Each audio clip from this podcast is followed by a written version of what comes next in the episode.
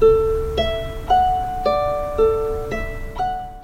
い星読みアドバイザーのきみこです。今日も聞いていただきありがとうございます。5月に入りましたね。皆様いかがお過ごしでしょうか？私が住んでいる埼玉はですねもう今時刻は夕方の4時半を過ぎたんですけれどもなんかちょっと曇ってきてですね風も結構出てきたのでもしかしたらこれから夜雨が降るのかもしれないですね。なんか天気予報だとまたせっかく連休なのに明日からあまりいいお天気じゃないみたいなのでなんかねせっかく連休なのにもったいないななんて思います。まあ私は明日仕事なんですけれどもねあの連休って言ってもねお仕事の方もたくさんいるとは思うんですけれどせっかくならねお天気のいい日を続いてほしいななんて思います。私はですね今日は午前中はあのゆうつきさんの星読み講座の2回目がありましてそれで勉強させていただいてその後午後はですねちょっと前にあの今日1日だったので地元の氏神様にねちょっとお参りに行ってきました。えっと今までね私あの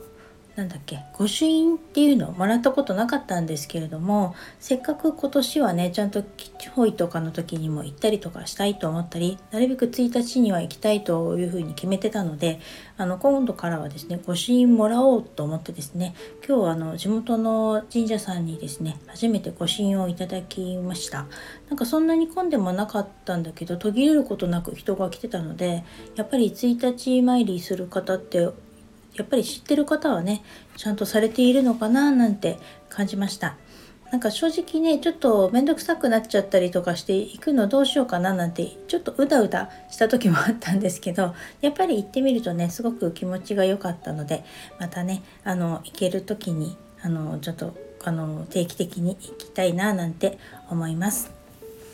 私はですねあの先日の配信でもちょっと言ったんですけど4月はですね積極的に誰かに会いに行ったりとかあの交流したりとかするような感じの月になったんですけれども今月5月はねなるべく自分の環境を見直したいとか自分のねの心の中をですねちょっとねあの内観するみたいなことをテーマにしたいななんて思っていますちょうどまあ今ねあの先生術講座も受けてることもあるので今までの自分の仕事のやり方とかあの、まあ、セッションのやり方とかを含め内容も含めですねちょっと見直したりとかねあのコツコツと作業するような感じでですねあのお仕事できたらいいななんて思っています。こうやって一応月始めぐらいには今月こんなことしたいなっていうのをざっくりとねテーマとして思ったり考えたりとかして手帳に書いたりするんですけれどもこうやってまた皆さんにお話しすることで自分で改めてこういうテーマでやっていくんだっていうふうに思うことができるのでまたね来月もそういうふうにお話できたらななんて思います。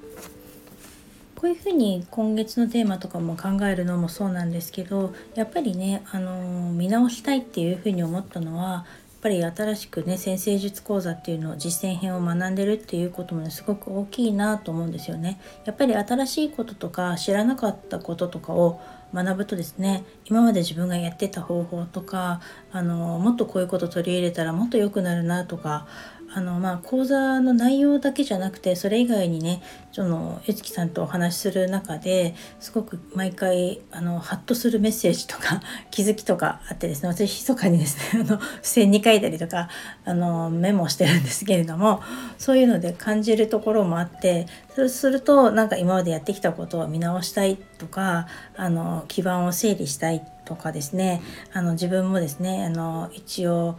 お金をもらって誰かにセッションするっていう占うっていう立場に立ってるわけだからそれなりに必要なこととかあの準備しなきゃいけないことがやっぱりあるんだなっていうことを感じたりとかしてあのやっぱりこうずある程度あのいつも少しずつでも新しい知識を知識を入れていくってことってとっても大事なことなんだななんて思います。なのでまあ連休ね私のように対して用事がない人も多いかもしれないですけれども せっかくですからまあねあのお家にただいるだけじゃなくていろんなことを学んだりとか何か見聞きしたりとかね、お家でもできることたくさんあると思うのであの無理にね旅行とか行かなくてもできることたくさんあると思うのでなんかちょっと有意義なお休みにできたらななんて思います。